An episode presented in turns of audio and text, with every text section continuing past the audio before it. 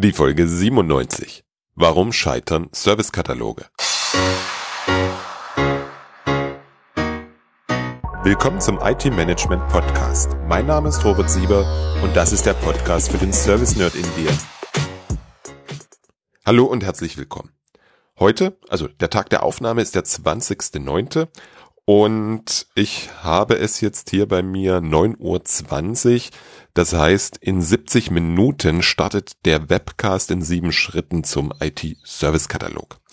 Über 200 Anmeldungen habe ich und ich bin echt gespannt, ob alle in den Seminarraum, in den Webinarraum dann gleich passen werden. Bevor und vielleicht auch so ein klein wenig als Einstimmung möchte ich heute mit dir darüber reden, warum Service-Kataloge scheitern. Wenn ich so zurückblicke, kann ich mich an kaum ein Projekt erinnern, in dem es zum Thema Servicekatalog nicht schon eine Historie gibt. Es gab in der Vergangenheit immer ein oder zwei Anläufe, um einen Servicekatalog zu etablieren.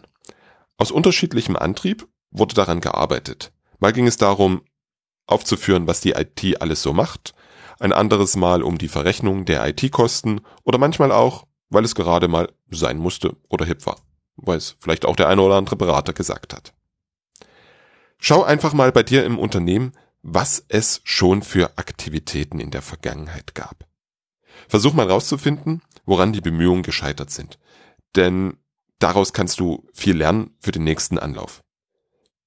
Vielleicht ist es dann auch dein letzter Versuch, einen Servicekatalog bei dir im Unternehmen zu etablieren. Dann sollte es aber auch wirklich sitzen, dieser Versuch. Und deswegen ist es wichtig, auch aus der Vergangenheit zu lernen. Wie du weißt, kann man zu einem Thema nicht unendlich viele Anläufe nehmen. Irgendwann macht keiner mehr mit. Man sagt, das Thema ist verbrannt. Ich habe mit meinen Kunden gesprochen, was es für Gründe gibt, warum Initiativen zum Aufbau eines Servicekatalogs scheitern. Die Essenz aus den Gesprächen habe ich für dich zusammengefasst. Meist ist es, wie immer im Leben, nicht ein einzelner Grund. In den meisten Fällen ist es eine Kombination aus mehreren Ursachen, die dazu führen, dass es nicht zum gewünschten Ergebnis kommt. Interessant ist, dass das Scheitern in unterschiedlichen Phasen stattfindet. Du kannst dir also nicht sicher sein, dass es ab einem bestimmten Punkt funktioniert. Leider. Lass uns jetzt gleich mal gucken, welche Gründe es gibt, dass der Servicekatalog scheitert. Den ersten Grund überschreibe ich mit den Worten falsche Flughöhe. Das heißt, dass Services angeboten werden, die in den Augen des Kunden keine oder nur ganz wenig Relevanz haben. Dahinter steckt zu wenig Kenntnis über den Kunden, über sein Geschäft und seine Geschäftsprozesse. Manchmal ist es auch eine fehlende Differenzierung des Kunden. Selbst in einem Unternehmen, was noch nicht mal so groß sein muss, können sich verschiedene Kundengruppen verstecken, für die du unterschiedliche Services brauchst und entsprechend unterschiedliche Sichten auf einen Servicekatalog anbieten darfst. Ein Beispiel aus einer anderen Welt. Inzwischen haben über die Jahre drei Fluggesellschaften Flüge zwischen Dresden und Hamburg angeboten. Keine davon war langfristig erfolgreich. Meist nur eine Saison. Die Nachfrage war nicht groß genug.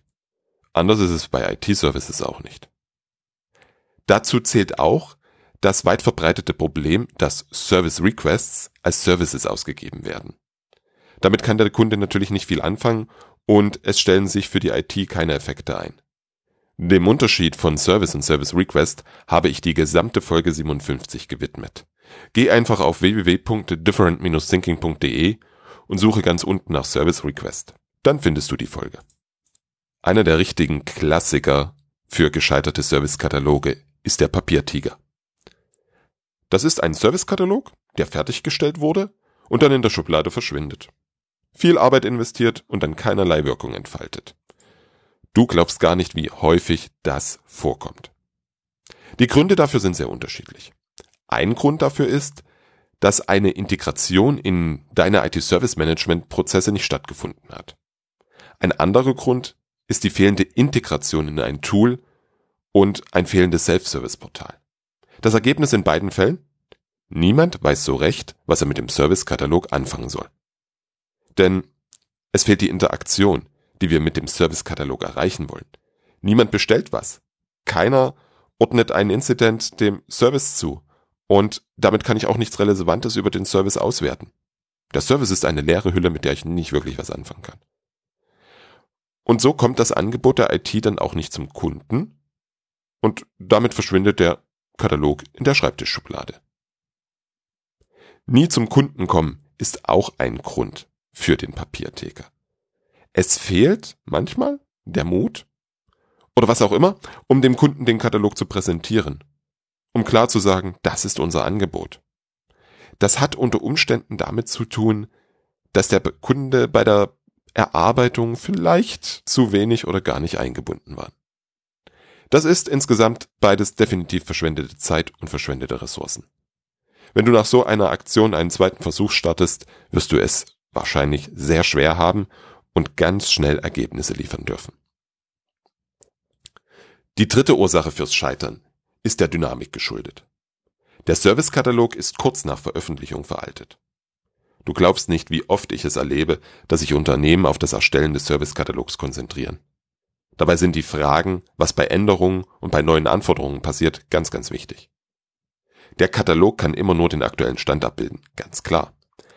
Und daraus leitet sich ab, du brauchst Menschen und ein Vorgehen, mit dem du dich um deine Kunden kümmerst, deren Bedarf eruierst und die Anforderungen bearbeitest. Service Design und die Pflege des Servicekatalogs sind wichtige Prozessdisziplinen, die du mit einem IT-Service-Katalog zusammen aufbauen darfst. Das ist dann auch ein ganz, ganz wichtiger Teil der Serviceorientierung, die wir mit dem Service-Katalog erreichen wollen. Mit Serviceorientierung sind wir dann schon bei der vierten Ursache. Fehlt sie? wird ein Servicekatalog auch nicht die Effekte erreichen, die wir wollen und erzielen können. Sehr häufig versäumen wir es im Projekt, Mitarbeitern und Führungskräften zu vermitteln, warum wir Services brauchen, was sie für die IT und für den Kunden für Vorteile haben. Das ist ein wichtiger Punkt. Bitte vergiss nie so oft wie möglich darüber zu sprechen, warum es den, den Servicekatalog geben soll, was die Ziele dahinter sind, was der Einzelne davon für seine Arbeit erwarten kann. Bitte, bitte, bitte, mach das vor allem den Führungskräften klar und prüfe, ob sie es verstanden haben. Leider ist das von Führungskräften häufig nur ein Lippenbekenntnis. Denn wenn es die Führung nicht versteht oder verstehen will, werden sie ihre Handlungsmuster nicht ändern. Damit haben die Mitarbeiter keinerlei Anregung und Vorbild, selbst etwas zu verändern. Und dann kann so ein Servicekatalog scheitern, weil sich keine Serviceorientierung etabliert. Und, das ist die Folge, weil der Kunde nicht das versprochene Serviceerlebnis bekommt, sondern IT as usual. Ursache Nummer 5 hat es in sich. Viel Sprengstoff für eine eingesessene IT-Abteilung. Für jeden Service brauchen wir einen Service Owner. Das ist immer mein Highlander. Das ist die eine Person, die für den Service Ende zu Ende verantwortlich ist. Verantwortlich über die Grenzen von organisatorischen Silos hinweg. Quer durch die Organisation. Wenn ich das sage, dann meine ich das wirklich so. Wirklich quer. Nicht von unten nach oben, dann wieder runter. Nein, wirklich quer. Und dort liegt der Riesensprengstoff. Denk mal bitte darüber nach, was so eine Rolle die genügend Rechte hat, um Hierarchieebenen zu übersteigen, für deine Organisation bedeuten würde. Es ist ganz klar, ohne Service Owner wird es nichts mit einem Servicekatalog werden. Wenn du jetzt die Idee hast, Services entlang von Organisationsgrenzen zu schneiden, dann verwirf die Idee bitte gleich. Vergiss es einfach. Zumindest, wenn wir von klassischen IT-Organisationen sprechen. Sprechen wir von einer Organisation, die sich entlang dem Kunden ausrichtet, dann ist es eine andere Sache, dann kann es tatsächlich funktionieren. In Folge 55 ging es genau um diese Rolle, um die Rolle des Service Owners. Hör dort einfach nochmal rein. Du kannst dir auch einen Vorschlag für eine Rollenbeschreibung für den Service Owner runterladen. Du findest im Artikel zu dieser Folge einen entsprechenden Button für den Download. Das Ganze unter www.different-thinking.de und dann auf den ersten Beitrag klicken. Die sechste Ursache für das Scheitern des Servicekatalogs ist, dass bei der Definition der Services unten begonnen wird. Unten heißt hier bei mir immer in der Technik. Das ist keinerlei Wertung. Ich male meine Servicebäume und meine Servicearchitekturen immer von oben nach unten. Oben ist der Kunde, unten die Technik. Deswegen beginne bitte nicht unten. Denn in meiner Welt beginne ich mit der Definition des Services beim Kunden. Bei den Leistungen, die den Kunden wirklich interessieren.